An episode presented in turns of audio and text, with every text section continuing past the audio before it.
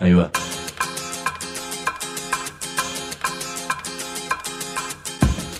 La Vaca es una colecta de recursos, es una cooperativa de trabajo, es una página web, un periódico mensual, una editorial, una cátedra, un bar. Es lo que necesitamos crear para ganarnos la vida y perdernos la obediencia de vida. La Vaca es comunicación, ida y vuelta. Ahí va. Decimu, no te calles. Decimu, como se te cante, como te salga, como puedas. Decimu para que escuchen los que te dicen, vos no digas ni mu. Ahí va.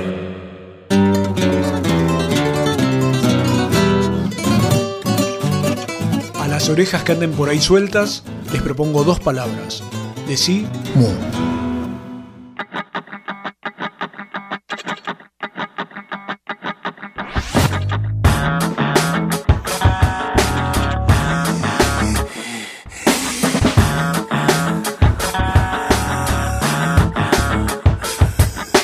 Decimu, agita después de escuchar. El periodismo es una ilusión. John William Cook, que era diputado y que vino a saludarnos y a darnos la mano, Jorge Ricardo Massetti. Massetti formaba parte de nuestro grupo. Ahí conocí al Che. Guevara era un argentino típico. Walsh era un, un tipo con el cual se podía desarrollar una amistad muy franca. Yo creo que Rodolfo no tenía enemigos personales.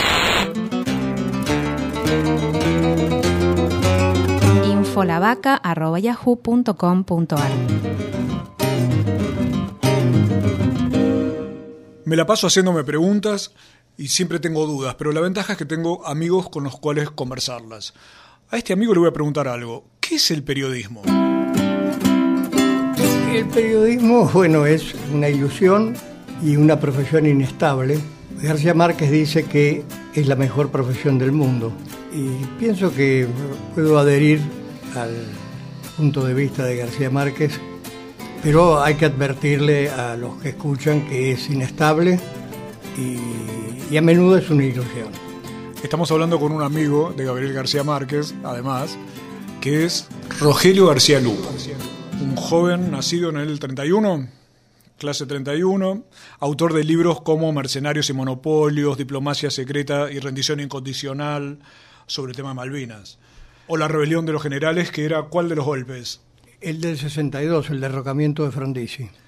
Estamos hablando de ah, los libros que son como un botón de muestra de una trayectoria periodística gigantesca a lo largo de una cantidad de años enorme, con una frescura notable. Si se me permite, Rogelio, no, creo que, no quiero que me discutas. Frescura en el mejor sentido de la palabra, espero que... En ambos sentidos. en la ambos sentidos. Bien, ahora seguramente si alguien quiere rescatar alguna idea sobre qué es el periodismo, Rogelio va a estar en el puñado de personas con las cuales vale la pena sentarse a charlar. Pero te quiero mostrar, eh, te quiero hacer escuchar unas palabritas, a ver qué te parecen. Operación Masacre, capítulo 23. Ha llegado el momento. Lo señala un diálogo breve, impresionante. ¿Qué nos van a hacer? Pregunta uno. Camine para adelante, le responden. Nosotros somos inocentes, gritan varios. No tengan miedo, les contestan. No les vamos a hacer nada, vamos a hacer nada, vamos a hacer nada. Rogelio, acabamos de escuchar a este señor que también fue un gran amigo tuyo, Rodolfo Walsh. ¿Eso es periodismo? Yo creo que sí. Eh, dentro de, del periodismo ya sabemos que cabe Truman Capote, cabe muchas cosas, ¿no? Creo que eso es periodismo y es una expresión literaria de primera calidad, las dos cosas al mismo tiempo. Tal cual, estamos hablando de Operación Masacre, es el capítulo 23, el que estaba leyendo Walsh en ese momento, y es la obra en la cual refleja, a partir del momento en el que a él le dicen hay un fusilado que vive, y él, por una cuestión casi de curiosidad, se pone a investigar el tema. Sí, yo creo que él tenía un grado de madurez como para apoderarse de un gran tema y estaba buscando un gran tema.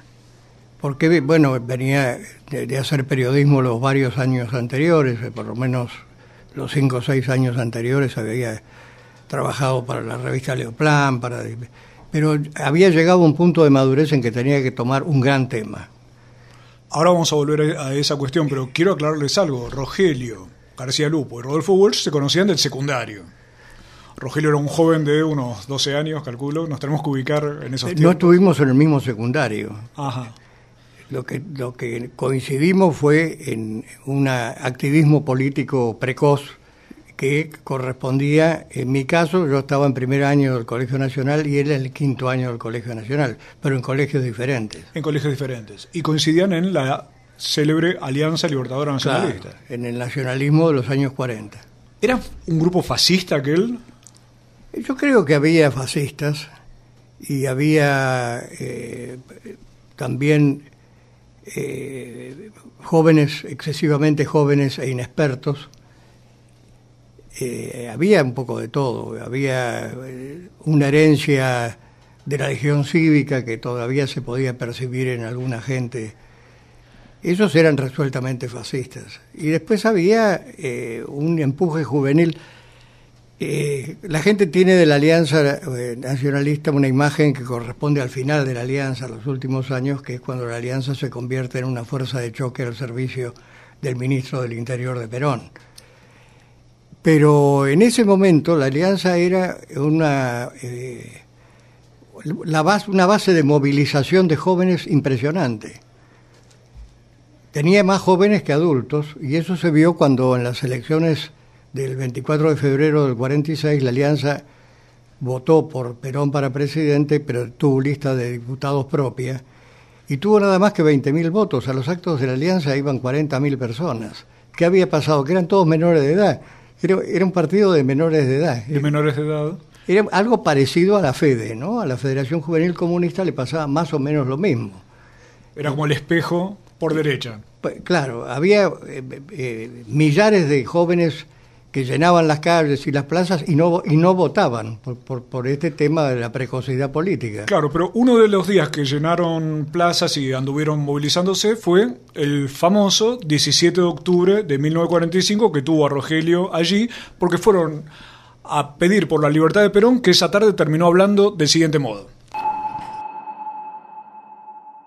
he renunciado voluntariamente al más insigne honor a que puede aspira- aspirar un soldado, llevar las palmas y los laureles de general de la nación. Ello lo he hecho porque quiero seguir siendo el coronel Perón y ponerme con este nombre al servicio integral del auténtico pueblo argentino.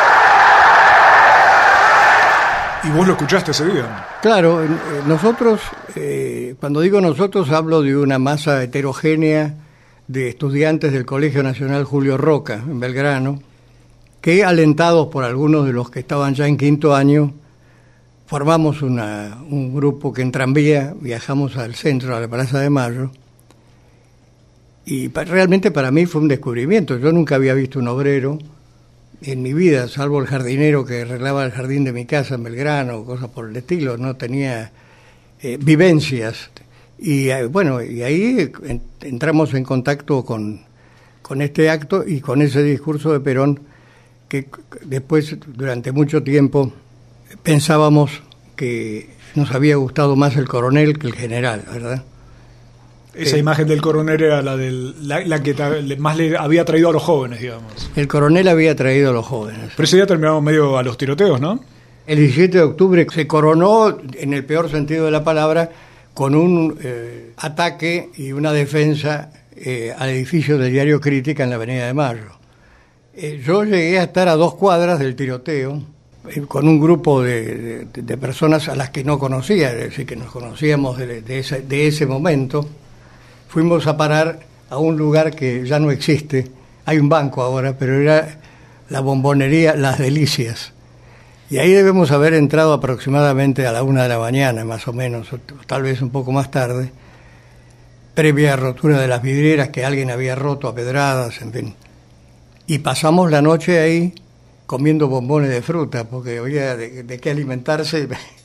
es decir, expropiamos a una bombonería, lo cual era un comienzo Después el ejército se ocupó de, de sacar a la gente que había quedado bloqueada en diferentes lugares y así salimos. ¿no? Ese fue el 17 de octubre para mí, en ese momento iba a cumplir 14 años. No puedo omitir decir, Rogelio, que empezaste con las masas el día y terminaste con las masitas. Sí, así es. Así fue. Pero seguiste con las travesuras y siguieron con las travesuras, porque todo esto era en tándem con, en alguna medida, con otros jóvenes, entre los cuales estaba Rodolfo, con quien se trataban de usted, tengo entendido en aquel momento, ¿no? Sí, claro. Bueno, la gente- los jóvenes se trataban de usted en esa época, sobre todo los estudiantes, en fin. ¿no? Se expropiaban bombones, pero mientras tanto el trato era muy. sí, sí, muy y además usábamos corbata, eso también es, es cierto. Y en esos, a fines ya de los años, eh, de, la época del, gobierno de Perón, incluso estuviste hospedado en alguna de las cárceles porteñas, ¿no? Sí, esto fue por la campaña contra los contratos petroleros con la California en el año 55. Y yo formaba parte de una red que distribuía material técnico-político que elaboraba un especialista en, que seguramente ha sido olvidado in- inmerecidamente, que era Adolfo Silenzi de Estañi.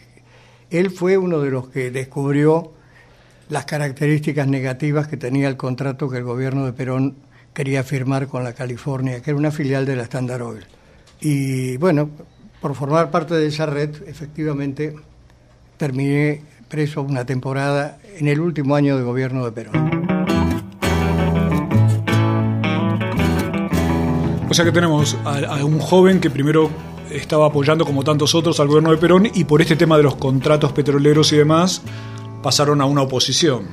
Eh, eh, yo creo que ya antes de eso había, se había producido una crisis porque en el año 47 se produjo la famosa discusión de la aprobación o no de las actas de Chapultepec, eh, que era un compromiso del Tratado Interamericano de Asistencia Militar, eh, eh, implicaba una sujeción a los Estados Unidos que desde nuestra perspectiva nacionalista era inaceptable.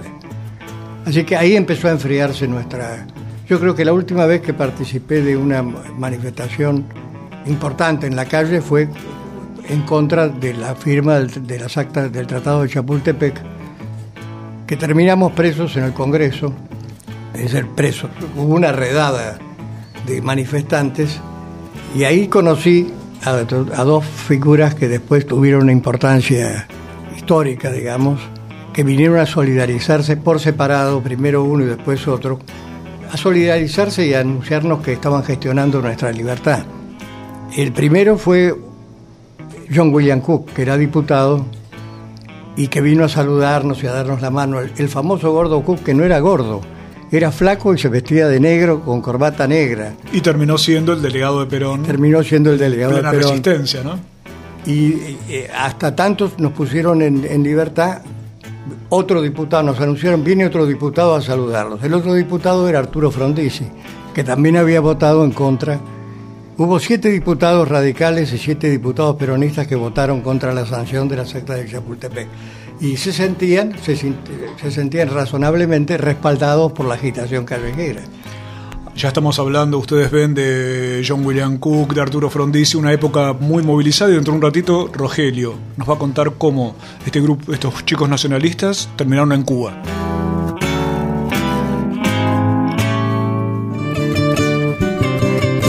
www.lavaca.org.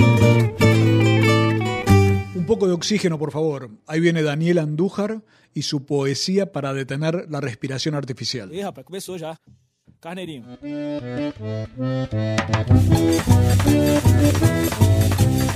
Ante tanto tedio organizado, poesía, rap, canción, vals gritado, pico oral, inyección de aire en las venas del encierro. Sacate, movete.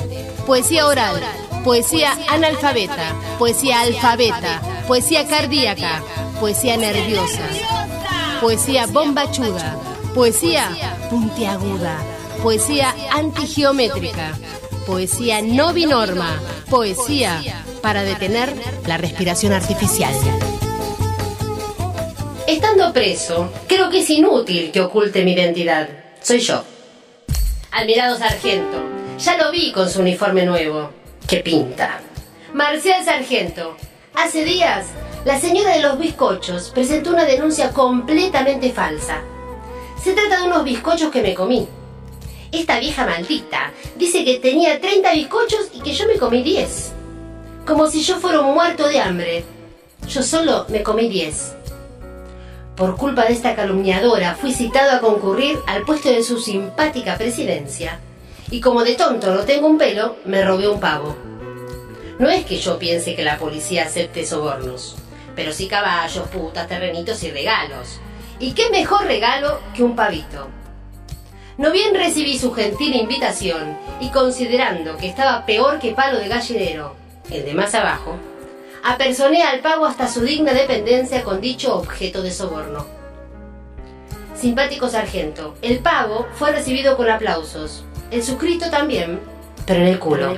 A mí me metieron al calabozo y al pavo al horno. Me lo merezco por bestia. Debí llevar dos. Y lo peor de todo es que ni los pavos ni los bizcochos me costaron nada. Pero ¿para qué digo cosas que usted no entenderá? Por lo menos, mi cabo, mándeme una presita. Yo soy inocente. Yo no me comí los bizcochitos ni el pavo. Y para que vean, vomito. ¿Ya ve? ¿Qué le dije?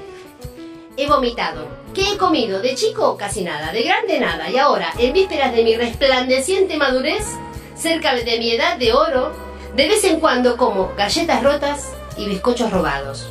Soy, pues, inocente. Si el señor presidente de la República está libre, ¿por qué estoy yo preso? Distinguidísimo capitán, mi capi, usted se merecía este ascenso. Usted es justo, honrado y nunca acepta regalos. El pavo no lo aceptó porque me lo quitó el cabo Minches. Mi mayor, qué bien le queda el nuevo uniforme.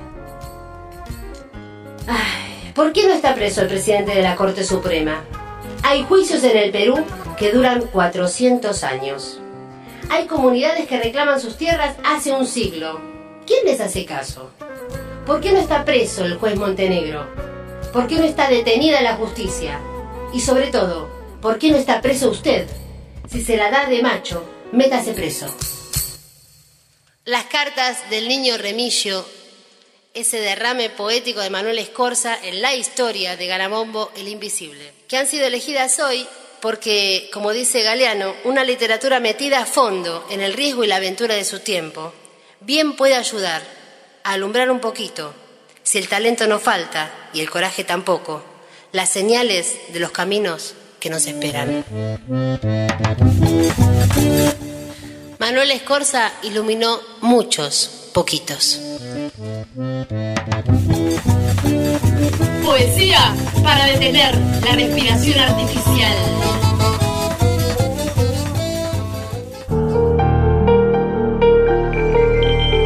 Decimu, Decimu en el aire, con los pies en la tierra. sentí la radio.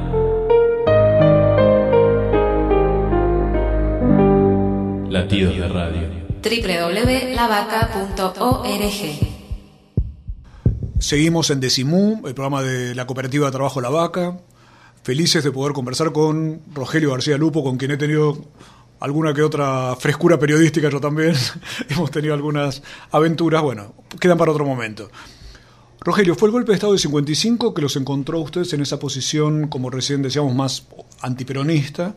Y a partir de ese momento, ¿qué fue de tu historia? Y además, ¿cómo pensás el tema de Walsh, que yo lo sigo llevando juntos porque me parece que hay una lección de periodismo muy grande, con respecto a que haya hecho Operación Masacre, que vos ya estabas haciendo eh, un poco el relato de, qué cambió en Walsh para de esa posición antiperonista llegar a Operación Masacre. No, eh, eh, primero me, gustaría que incorporaras como eh, ejemplo de periodismo realmente eh, interesante al propio Jorge Ricardo Massetti, porque Massetti formaba parte de nuestro grupo y él realiza esa hazaña que es subir a la Sierra Maestra, entrevistar a Fidel Castro y al Che que estaban en el año 58, todavía estaban peleando en las montañas, volver a la ciudad de La Habana para tomar el avión para venir a Buenos Aires y enterarse ahí que en Radio El Mundo han perdido la grabación y vuelve a subir a la Sierra Maestra. Que eso es, eh, yo diría que ese es un dato para comentarlo a los periodistas jóvenes que hacen radio o que hacen lo que sea, que Hay, eh, la profesión a veces te somete a una exigencia, como en este caso, extraordinaria. Massetti es un poco el que les propone en aquel momento lo de Cuba, pero te quería... Eso es en el 58, sí. Y el, o sea, el, el dato con respecto a Operación Masacre y la posibilidad de Walsh de acceder a esa investigación. ¿Vos qué pensás? ¿Que fue más una decisión política, algo emocional, una casualidad? Vos hablabas recién de la búsqueda de un gran tema. Yo creo que buscaba un gran tema y al mismo tiempo estaba ya viviendo una de las grandes desilusiones de nuestra generación, que había sido la Revolución Libertadora. Rodolfo tenía un hermano aviador naval, eh, había escrito sobre episodios de la Revolución Libertadora y muy rápidamente se había producido en todos nosotros la decepción sobre lo que estaba suce- sucediendo. De manera que creo que probablemente el cierre de una etapa de pensamiento político o de posición política fue escribir ese libro que se convirtió en un acta de acusación al gobierno de la Libertadora. Un gran tema que el gran periodismo, es decir, los grandes medios no tenían interés en difundir. Esto es una cosa bastante extraordinaria, porque la calidad del producto, el libro que hoy se puede comprar no es exactamente, está basado en la colección de las notas Colección de notas que Walsh tampoco podía publicar en cualquier lado. no podía publicar en cualquier lado. Y entonces las publicó en Azul y Blanco, que era el periódico nacionalista de la época, dirigido por Marcelo Sánchez Orondo, y en el periódico Propósitos, que era el periódico filocomunista que dirigía el escritor Leonidas Barleta.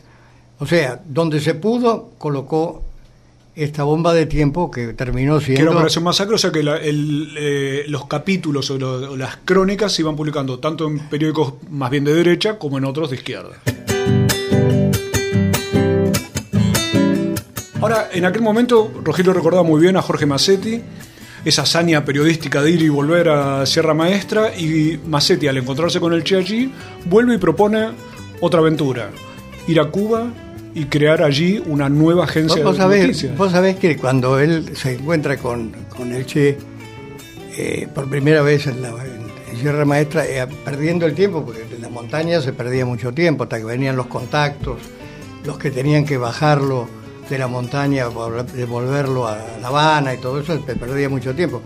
Ahí descubren, contándose sus vidas, que los dos habían trabajado para la agencia latina del gobierno de Perón. Habían sido colegas.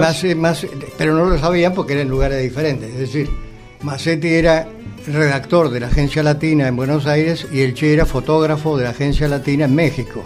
Y lo descubrieron ahí. De ahí salió, bueno, salió la agencia, ¿no? de, de ese contacto y de esta... Y la agencia fue Prensa Latina, que fue la agencia con la cual el- la Revolución Cubana trataba de dar un tipo de información diferente y allí fueron a trabajar nuestro amigo Rogelio García Lupo, Rodolfo Walsh, invitados por Jorge Massetti. Y te quería preguntar eh, algo. ¿Cómo era este señor al que vamos a escuchar un poquito? Esta epopeya que tenemos delante la van a escribir las masas hambrientas de indios, de campesinos sin tierras, de obreros explotados. La van a escribir las masas progresistas, los intelectuales honestos y brillantes que tanto abundan en nuestras sufridas tierras de América Latina. Ahí estamos escuchando a este señor Ernesto Guevara, este argentino del cual ya hablaba Rogelio y al que tuviste la oportunidad de conocer en- ya en tu primer viaje. Sí, en, mi primer viaje y en mi primer día de La Habana, porque yo viajé con el director de Radio Rivadavia y él tenía un vínculo amistoso con el Che, me llamó por teléfono, yo acababa de abrir la maleta con la que llegaba a La Habana, yo fui a vivir al departamento de Rodolfo Walsh y acababa de abrir la maleta cuando me llama por teléfono y me dice, ¿querés conocerlo al Che? Le digo, sí, por supuesto, acababa de llegar.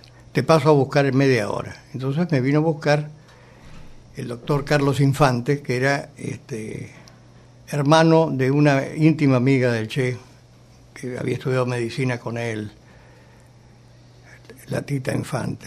Y ahí fuimos, ahí conocí al Che, que estaba de regreso, había vuelto 10 días antes de una gira europea tomando mate gracias al em- el paquete de 5 kilos de yerba que le había llevado el doctor El Infante. propio Infante.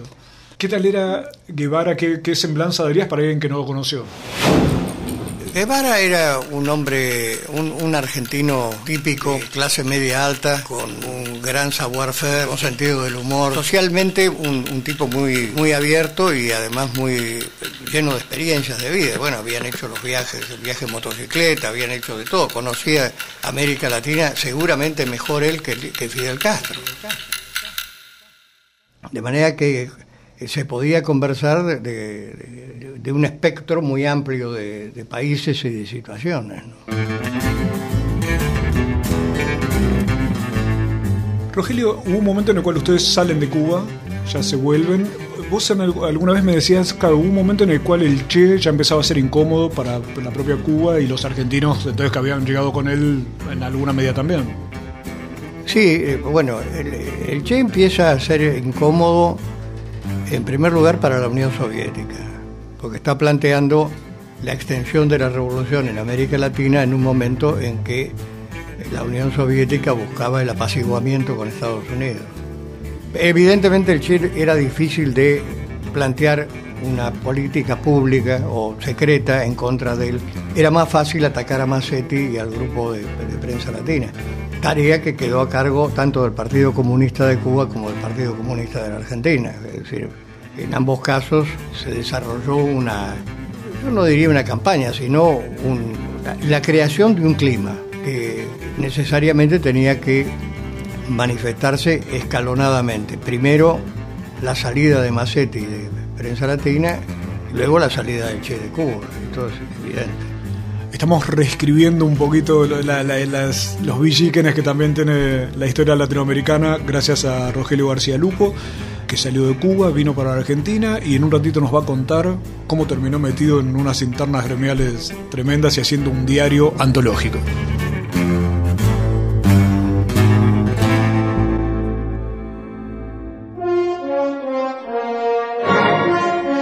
Paco y Oliverio Enterprises presenta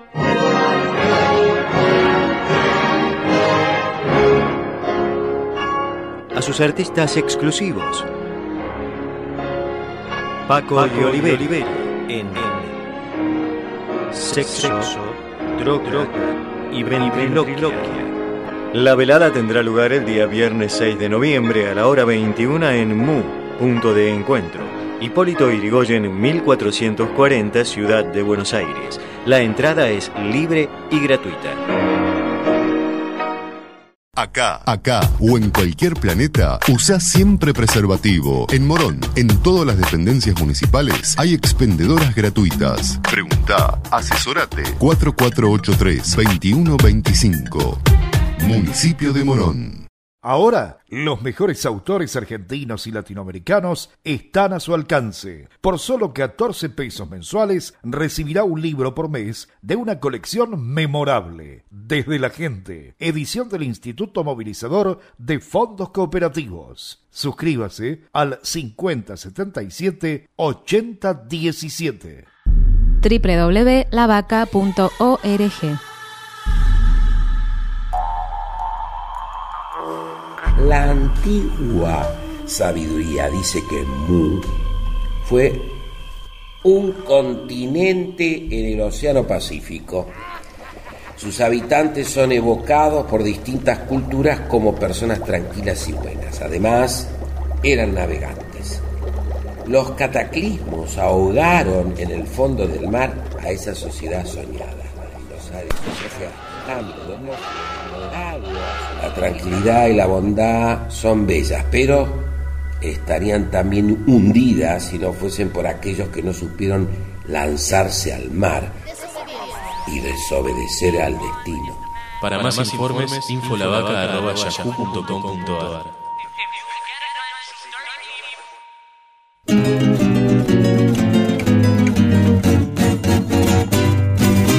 Seguimos en Decimú con Rogelio García Lupo, que nos está haciendo una crónica vertiginosa de tantas idas y venidas en la política argentina y latinoamericana, esa amistad con Rodolfo Walsh, esa capacidad que tuvo el propio Rogelio de meterse en aquellos temas que eran los más interesantes periodísticamente, aunque no estuvieran en la agenda. La misma cuestión de Walsh. Vamos a tener que hacer una teoría sobre las agendas y cómo escapar de ellas.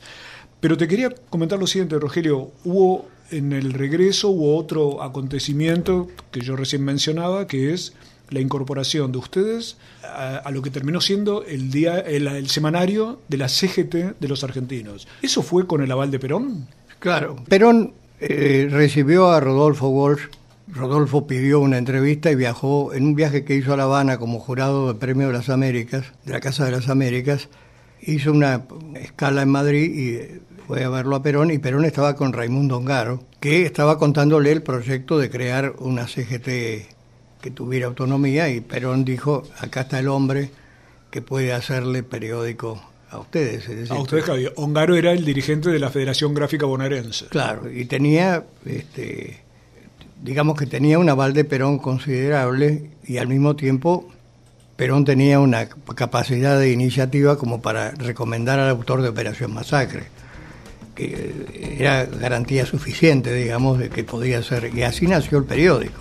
El periódico editó aproximadamente 50... Sí, 50 nu- salió 50, ve- 50 veces. ¿Y cuánto vendía? ¿O cuándo, cómo se Eh, cuánto editaba, digamos? Se editaban, eh, en algún momento se editaron de 15 a 18 mil ejemplares. En las últimas eh, cinco ediciones, que fueron clandestinas, eran testimoniales, es decir, se editaron mil ejemplares de cada uno. Se hacía en una imprenta abandonada que había sido la imprenta López en la calle Perú y se hacían por una cuestión este, técnica, se imprimían en una máquina plana y el periódico está impreso en papel de libro, porque era un stock de papel que la imprenta López había conservado ahí, lo usamos para hacer el periódico. Ahora, en ese momento, el señor García Lupo, aquí presente, era en realidad, simulaba ser un publicista, o no simulaba, trabajaba. No, vivía de, vivía de la publicidad. Porque estabas Eh, prohibido. En el Sí. año 70 yo hice periodismo clandestino y periodismo legal, pero como otro. Trabajé, cubrí el año 70, trabajé todo el año en primera plana, pero no era, no era yo, sino que era Benjamín Venegas, Tu otro yo. mi, mi otro yo. Era muy gracioso porque viajábamos con Troyani por América Latina y nos sacábamos fotos con, por ejemplo, con los líderes bolivianos y ahí no se podía negar que, era yo, pero la, censura, digamos, que después tomó formas peores, en ese momento era bastante eh, permisiva, ¿no? Bastaba con que uno saliera en la lista de los que no debían publicar y con eso se conformaban. Así que andabas muy trajeado como publicista, yendo a la imprenta clandestina para hacer el, el- el- el semanario y trabajando a la vez con nombre falso. Sí, todo eso al mismo tiempo. Todo en simultáneo y a la vez en simultáneo con otro, con un elemento de violencia que empezaba a crecer, como recién insinuabas, No, incluso entre, entre los sectores gremiales. Te, te- te aclaro que hacía además otra actividad que era la, la- la fundación a partir del año 1962 de la editorial Jorge Álvarez, donde yo fui el- el- eh, quien dirigió las, las colecciones de libros políticos, no los literarios, sino los políticos. ¿no? Tal cual. Ahora, en eso había una rareza que era aquella situación más antiperonista de, de 10 o 15 años antes. De pronto habías caído a plenas internas peronistas, por ejemplo, entre Bandor y el resto del gremialismo, por ejemplo, el, el que podía Sí, representar a el, el periódico reflejaba el- ese conflicto. Eh, Ya empezaban las armas a andar por ahí. empezaban a, funcionar, sí, había... eh, funcionaban los atentados en ese momento, eran eh, el tipo de, de crímenes que se cometieron políticamente después todavía no se habían desarrollado. Había atentados a instituciones, a bancos, a compañías norteamericanas, eso era la característica de ese momento.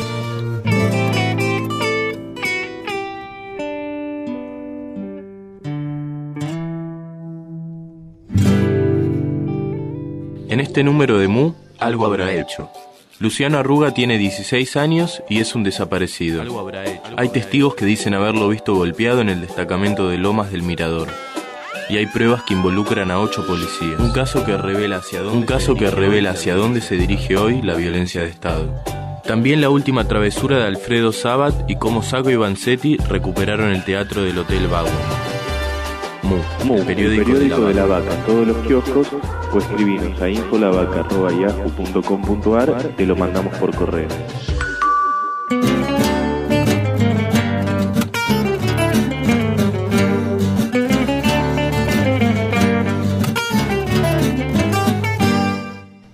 Que escribir en el semanario de la CGT2 Argentina? Bueno, escribíamos, yo creo, naturalmente. No, no, nunca tuvimos la idea de que había que escribirle a los obreros de una manera determinada. Además que no nos constaba que solamente la- la- el periódico llegara a manos de los trabajadores. El estudiantado en Córdoba, por ejemplo, o en Rosario, se manejaba mucho con nuestro periódico porque de algún modo eh, unificaba una forma de la protesta. Es decir, daba consignas que podían repetirse en Tucumán, en Entre Ríos, en Santa Fe, en Córdoba. El periódico sirvió para eso, para una unificación relativa, pero al final una homogeneidad en los reclamos y en los planteos, y creo que esta fue su gran función. ¿no? Escuchemos a otro señor que empezaba a intuir el tema de la violencia y cómo podía llegar a desatarse en esos años. Con respecto a, la liberación, yo no dije como opción que uno puede, diríamos así, decidir. Acá no hay alternativa o elecciones libres, sino que es una constatación. Si acá no hay elecciones libres, nosotros no vamos a poder impedir que miles y miles de jóvenes engruesen los grupos eh, guerri- guerrilleros. Porque acá ya la alternativa es límite. Si acá no hay elecciones libres y hay proscripciones, se configura claramente la condición de tiranía evidente y prolongada. Rogelio, estamos escuchando al padre Carlos Mujiga, que es uno de los referentes de aquella época, como anticipando el, tema de la violencia y la guerrilla y demás. Te quería preguntar vos cómo, qué conclusión sacás de esos años 70, de esa cuestión de la violencia, conclusión o, intuiciones tuyas con respecto a, qué representó eso en aquel momento. Yo creo que el, el tema de la lucha armada, que finalmente fue donde culminó la violencia, respondía a, a- a tensiones que eran genuinas y que eran nacionales. Es decir, esto de que si no se puede votar la gente va a elegir otra forma de, de cambiar el poder, esto era genuino, pero al mismo tiempo había una confusión sobre la forma que la lucha armada debía tomar o había tomado en Cuba y dónde, hasta qué punto podía generarse algo parecido en el resto de América Latina. La prueba está que no hubo prácticamente reproducción del modelo cubano, entre otras cosas porque el modelo cubano correspondía a un país cuyo ejército era un ejército bastante diferente de los ejércitos latinoamericanos. Yo escribí en ese libro La rebelión de los generales del año 1962, que es sobre la caída de Frondizi. Yo publiqué, incluí un capítulo que había escrito para la agencia Prensa Latina y que en la agencia decidieron que no distribuirlo, donde analizaba el fenómeno de que desde la independencia en Cuba había, se, habían creado cuatro ejércitos profesionales que habían sido disueltos su- su- sucesivamente al cabo de 10 años. No había tradición militar, ni había... eh, tenían armas, sí, efectivamente mejores que las armas que tenía la guerrilla, pero desde el punto de vista de profesional era un ejército que no se parecía a nadie. Por lo tanto, encarar el ataque al ejército argentino como los, los guerrilleros habían atacado al ejército cubano era una apreciación incorrecta, ¿no? Y iba a producir eh, un desastre, ¿no? Hiciste como una introducción y en un ratito nos seguís contando entonces cómo se reflejó esto en la Argentina.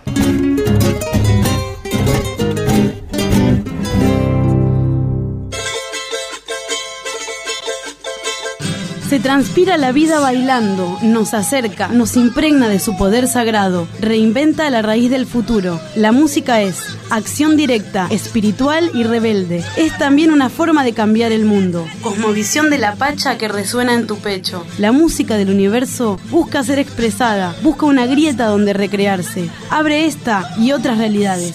Caminás por el pasto sin dueño cuando te llega a lo más hondo. Construís visiones, te convertís en música, en música, en música, en música. Hoy en este espacio musical desde Colombia, Chowkeep Town. Así que a prepararse para bailar porque esto se viene muy muy bailable hoy, entonces los dejo directamente con Chowkeep Town y su son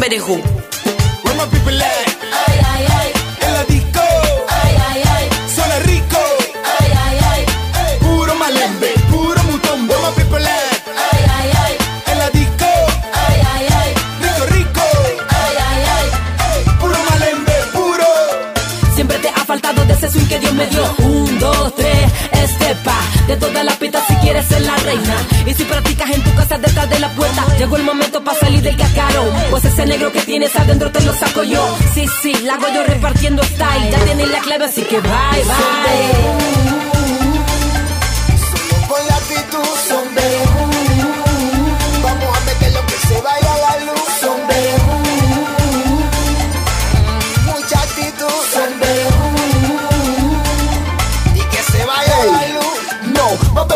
Si no lo has bailado. Un pasito para adelante y después para el lado. Ok, mira cómo lo hacen los compases. Gente corriente y de clase. Levantando la mano, uy, por ahí se ve. Es super bailador junto a la mujer. Si los ven, van fuera del grupo. Eso es el sombrero.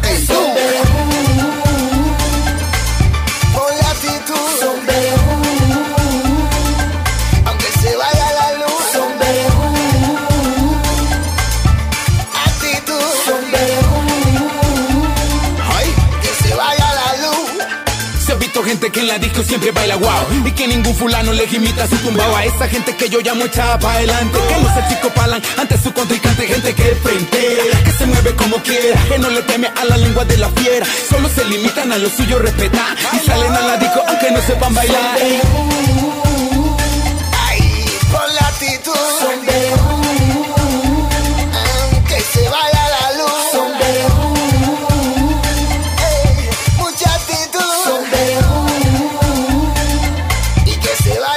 Fue lo que eligió Cecilia Payés de Imperio Diablo y Semilla de Holgorio en su música para borrar las fronteras.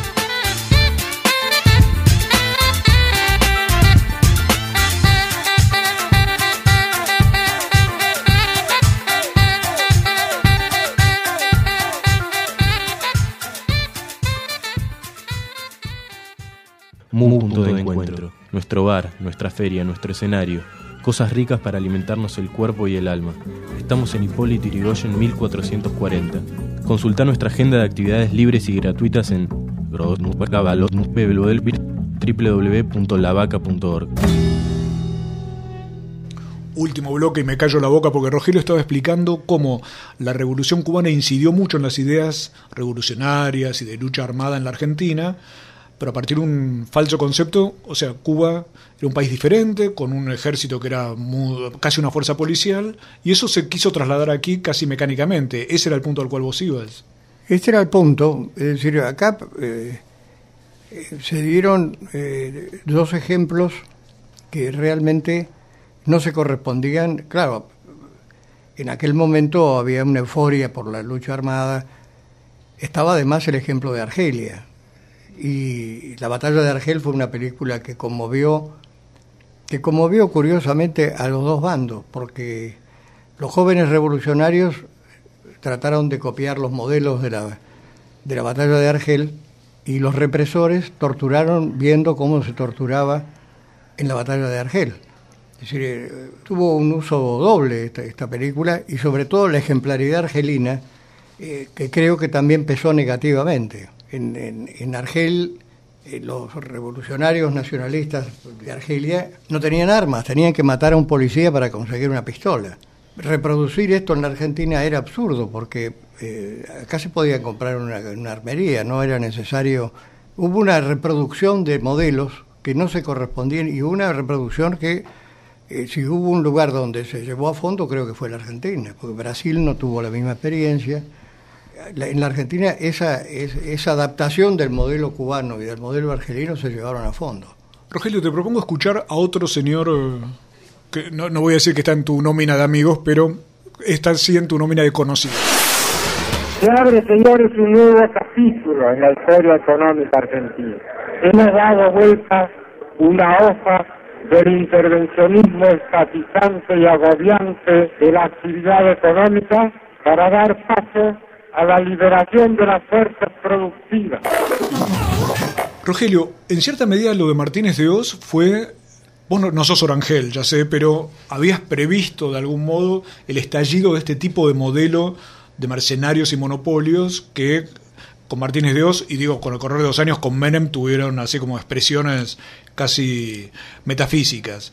Walsh había dicho también que el crimen de la dictadura, el mayor crimen de la dictadura, no eran tanto las torturas obviamente lo eran, o las desapariciones o las ejecuciones, sino el plan económico, que dejaba a millones de personas sumergidas en la miseria planificada. Se puede decir, escuchando a figuras como Martínez de que había una violencia ya implícita en la sociedad argentina que también provocó esta cuestión de lucha armada y esta, este estallido de violencia.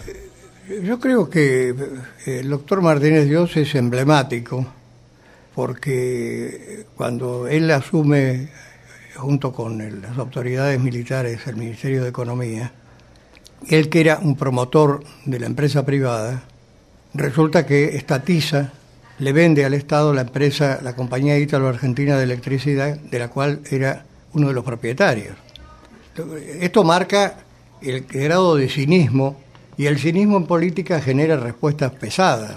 Las sociedades a veces más lentamente o a veces más rápidamente reaccionan frente al cinismo de los que gobiernan. Y creo que el doctor Martínez de Dios es por eso emblemático. Yo estuve, yo participé de la comisión investigadora de la estatización de la Ítalo.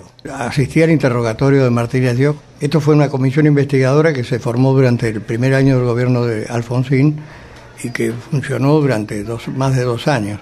Él defendía su gestión y su modelo de privatización sin tomar en cuenta que él había estatizado una empresa sin necesidad, porque era una empresa de su propiedad y pre- pre- prefería hacer la plata rápidamente. Eh, Esto es la beta corrupta de la dictadura en el nivel del Ministerio de Economía.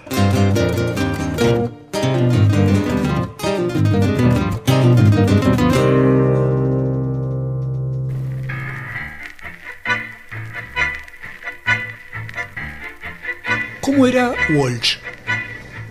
Walsh era un, un tipo con el cual se podía desarrollar una amistad muy franca, esa mezcla de irlandés y de, y de criollo que él tenía como componente de, su, de sus genes, lo volvía muy agradable, un tipo con el cual eh, la amistad masculina era eh, perfectamente posible, es decir, yo creo que Rodolfo no tenía enemigos personales, tenía enemigos históricos, enemigos políticos, por supuesto. Lo que escribía dañaba eh, a figuras que se consideraban intocables, pero aparte de eso no creo que haya generado eh, conflictos o rivalidades personales. Ya te digo, la temporada de Cuba la vivimos bajo el mismo techo, ¿no? Él, él con su mujer de entonces, con Pope Blanchard, y yo solo porque estaba recién divorciado, de manera que hicimos la experiencia esa que fue eh, una buena experiencia personal. ¿Cómo te imaginas a Walsh hoy? Ya sé que es un juego imposible, pero es, es un juego. Un, Walsh cercano, por ejemplo, a un gobierno, porque mucha gente que es seguidora de Walsh hoy en día está cerca del gobierno, pero ¿cómo te imaginas a esa personalidad funcionando en una No, época como más, la más bien pienso que él eh, seguramente hoy tendría 82 años, ¿no? 83 años. Estaría escribiendo, es lo más probable. Yo creo que estaría escribiendo. Además, estaría volcando a la literatura eh, experiencias de una vida personal muy rica, ¿no? Así como García Márquez, que era otro de los compañeros de ustedes en Prensa Latina, se volcó claramente a la sí. literatura. Así es. Ahora, con esa experiencia, todo, todo esto que nos has venido comentando, Rogelio, ¿cómo estás viendo el periodismo actual? Yo creo que el periodismo actual está eh, frente a una amenaza muy seria, que es la digitalización de los, de los medios. Es decir, la era digital va a poner en crisis al periodismo de papel y para no caer frente a la crisis de- del periodismo digital, los medios de papel van a, hacer transa- transacciones, van a negociar su supervivencia bajo cualquier forma.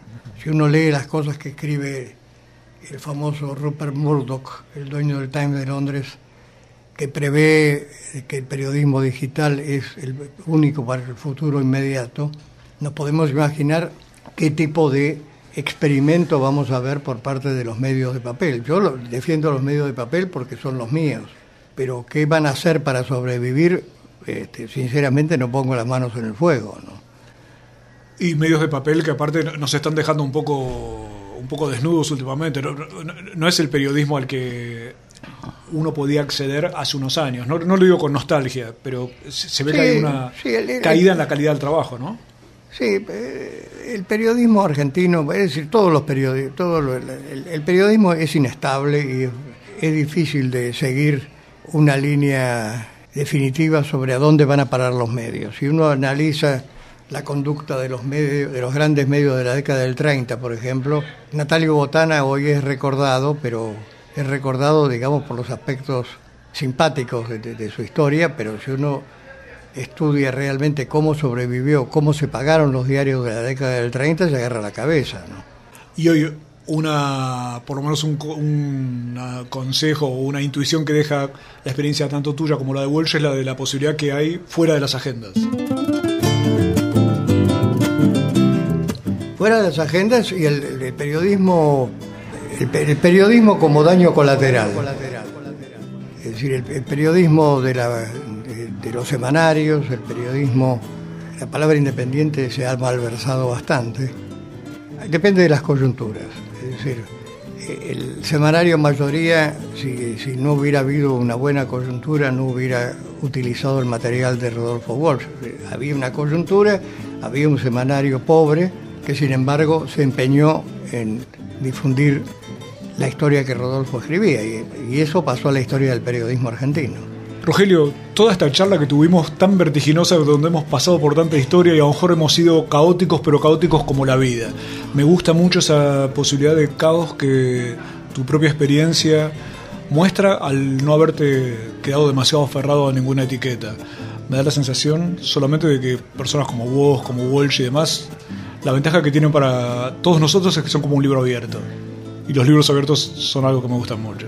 Sí, yo, yo, yo recomiendo eh, no perder la fe, pero al mismo tiempo eh, saber que se trata de una profesión donde hay riesgos y donde nada es definitivo. Y yo digo, por suerte.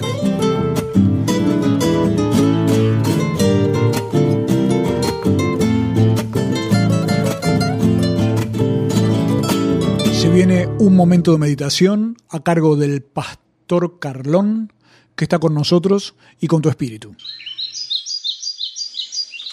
El Señor los miró a los ojos y les dijo, Amaos los unos a los otros. Y vio a Raquel con Ismael, a Sarita con Isaac, a Judith con Abraham, a José con Alberto, a Clarita con Noemí. Y el Señor se fue meditando. Estos no entienden nada.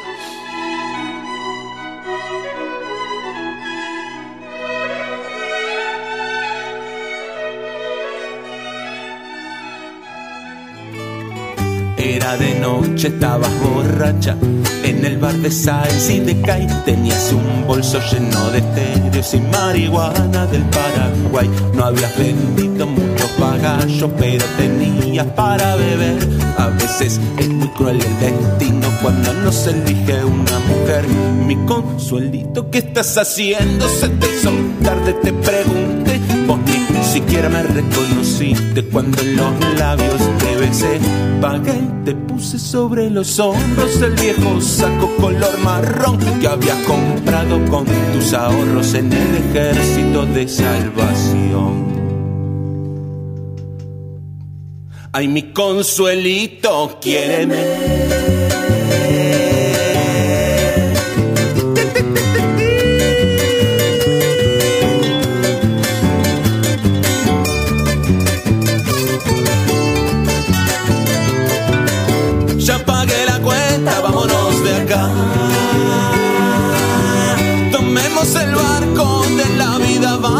Pronto a navegar. Ay, mi consuelito, la flor más linda, más linda, más linda, más linda, linda, cosita linda.